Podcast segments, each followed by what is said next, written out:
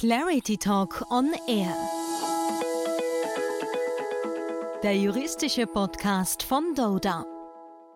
Hallo und herzlich willkommen zur zweiten Ausgabe unseres Podcasts, in dem wir uns abermals mit den Auswirkungen des Coronavirus beschäftigen, heute aus immobilienrechtlicher Sicht. Ich bin Jacqueline Reich und spreche nun virtuell aus dem Homeoffice zugeschalten mit Stefan Artner, er ist der Leiter der Doda Praxisgruppe Immobilien und Mietrecht. Hallo Stefan. Hallo und grüß Gott. Es freut mich, dass wir heute über dieses Thema sprechen können, denn es ist eines, das bei vielen Unternehmern Fragen aufwirft. Allen voran natürlich auch, ob man überhaupt Miete für ein Lokal oder ein Geschäft bezahlen muss, wenn man es denn gar nicht nutzen darf. Vorweg, ob und in welcher Höhe Mietzins zu bezahlen ist, hängt natürlich immer von der konkreten Situation ab. Denn es macht normal einen Unterschied, ob zum Beispiel ein Beherbergungsbetrieb zur Gänze schließen muss oder ob ein Handelsbetrieb ein Geschäftslokal noch nutzen kann, zum Beispiel um seinen Online-Verkauf durchzuführen. Und bei Büroräumlichkeiten ist die mögliche Nutzung wieder eine ganz andere. Das heißt, der genaue Umfang eines Anspruchs auf Mietzinsminderung hängt daher immer vom Einzelfall ab, also inwieweit ein Objekt unter den derzeit geltenden Beschränkungen äh, weiterhin genutzt werden kann. Eine pauschale Antwort gibt es hier also nicht. Einige Gastronomen versuchen nun mit Zustellung die Ausfälle zumindest etwas abzufedern, aber darf ich mein behördlich geschlossenes Wirtshaus denn nun verwenden und einfach in einen Catering-Betrieb umfunktionieren? Ja, das ist ein Szenario, mit dem viele Gastronomen liebäugeln oder das sogar schon umgesetzt haben. Äh, juristisch ist diese Umstellung auf jeden Fall möglich. Die Zubereitung von Speisen bleibt ja zulässig. Das heißt, es dürfen die Angestellten unter den Schutzbedingungen das Geschäftslokal betreten, auch die Küche und dürfen dort Speisen zubereiten. Die Sperrung anlässlich Covid-19 betrifft ja nur den Kundenverkehr. Das heißt, der Gastronomiebetrieb kann durchaus Speisen zubereiten, kann sie auf Bestellung ausliefern oder abholen und zustellen lassen. Für Gastronomen also durchaus eine Möglichkeit. Gibt es weitere spezielle Aspekte durch Corona, zum Beispiel auch bei der Kündigung? In Deutschland gibt es dazu eine gesetzliche Regelung. Dort dürfen Vermieter Mietverträge dann nicht kündigen, wenn der Mieter zwischen dem 1.4. und dem 30.06.2020 die Miete nicht bezahlt, wenn diese Nichtzahlung durch diese Auswirkungen der Covid-19-Pandemie verursacht wird. Für Österreich fehlt eine solche Regelung, gerade aber für gewerbliche Mietverträge. Aktuell muss man daher jedenfalls Acht geben als Mieter, denn wenn zum Beispiel die Filiale einer Modekette die Miete nicht bezahlt, besteht ein Kündigungsrecht des Vermieters. Natürlich kann man abwarten, ob hier eine gesetzliche Regelung doch noch kommt, würde ich allerdings äh, derzeit nicht erwarten. Das heißt, ich würde jedem Unternehmen raten, hier mit dem Vermieter konkret Kontakt aufzunehmen und vielleicht auch jetzt schon eine schriftliche Regelung für diese Zeit zu finden. Die aktuelle Situation ist aber natürlich nicht nur für Mieter eine herausfordernde, sondern auch für Vermieter. Bestehen hier durch Einnahmeausfälle auch Ersatzansprüche?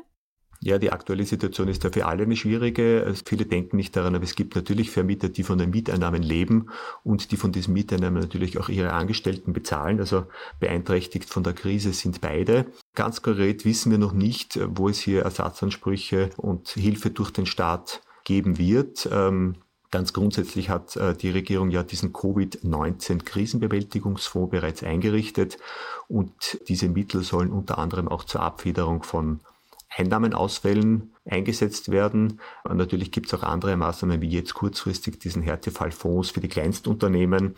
Also hier gibt es schon etwas. Vieles andere wird sich erst in den nächsten Wochen ganz konkret ergeben. Was wir als Rechtsanwälte jedenfalls raten können, jeder Unternehmer sollte genaue Aufzeichnungen führen, in welchem Zeitraum es zu welchem Einnahmenausfall gekommen ist, zum Beispiel im Vergleich zum Vormonat oder zum Vorjahr, damit man dann später diese Unterlagen auch bereit hat und sie bei einer Geldentmachung von Ansprüchen gleich beilegen kann.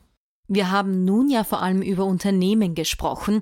Wie sieht denn die aktuelle Lage bei Privatpersonen und Mietwohnungen aus? Gibt es auch hier spezielle Gegebenheiten? Naja, Wohnungsmietverträge sind ja von den derzeitigen Maßnahmen gerade nicht betroffen, denn die Menschen sollen ja gerade zu Hause bleiben. Das heißt, hier rechnen wir auch nicht mit einer verminderten Brauchbarkeit der Wohnung und daher auch nicht mit einer Mietzinsminderung.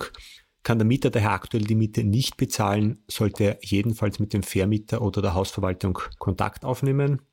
Eine wesentliche Erleichterung für Mieter wurde Anfang April aber beschlossen nämlich wenn ein Mieter den Mietzins in den Monaten April, Mai und Juni 2020 nicht bezahlen kann, gerade weil er aufgrund der Covid-19-Pandemie in seiner wirtschaftlichen Leistungsfähigkeit erheblich beeinträchtigt ist, dann darf ihn der Vermieter auch nicht kündigen oder den Vertrag vorzeitig auflösen. Das heißt, hier gibt es einen besonders strengen Kündigungsschutz für den Mieter.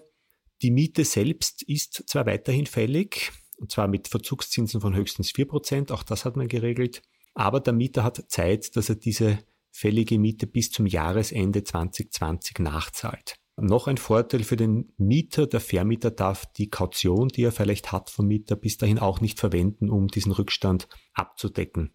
Das heißt, es bleibt eine echte Stundung bis zum Jahresende, um dem Mieter die Möglichkeit zu geben, hier nachzuzahlen. Neben dem finanziellen Aspekt gibt es nun aber auch eine Änderung, wenn aktuell ein Mietvertrag endet.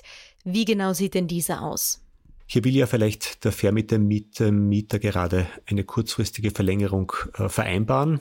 Ähm, auch da gibt es eine Sonderregelung im Gesetz, die jetzt gerade erlassen wurde, nämlich äh, wenn Mietverträge zwischen dem 1.4. und dem 30.06.2020 enden, dann können diese einen kürzeren Zeitraum verlängert werden. Das ist deswegen eine wichtige Ausnahme, weil das Mietrechtsgesetz sonst für Wohnungsmietverträge zwingend eine Befristung von drei Jahren vorsieht. Trotzdem Vorsicht, denn äh, das Mietrechtsgesetz hat immer noch sehr, sehr viele Fallen übrig für Vermieter. Und diese Sonderregelung gilt nur für Mietverträge, die wirklich in den Monaten April, Mai und Juni 2020 enden. Und noch eine Falle, an die man denken muss. Bei jeder Verlängerung muss man diese schriftlich abschließen. Online per E-Mail reicht gerade nicht auf, sondern es ist die Unterschrift durch beide Vertragsseiten verlangt. Wenn man das nicht beachtet, dann äh, wird der Mietvertrag in einen unbefristeten Mietvertrag umgewandelt. Wie kann man das in der Praxis gerade in Corona-Zeiten äh, lösen? Man kann zum Beispiel den Mieter das Dokument unterschreiben lassen. Er gibt es zur Post, der Vermieter bekommt es, unterschreibt es ebenso und kann dann das Original dem Mieter schicken und damit wäre der Mieter und der Vermieter geschützt. Auch aus immobilienrechtlicher Sicht gibt es im Zusammenhang mit dem Coronavirus also einiges zu beachten. Stefan Artner, vielen Dank für deine Ausführungen. Ja, ich sage auch Dankeschön. Und all diese sowie weitere Informationen finden Sie auch noch schriftlich zusammengefasst auf unserer Website unter www.dorda.at. Vielen Dank fürs Zuhören, bis zum nächsten Mal und bleiben Sie gesund. Wiederhören.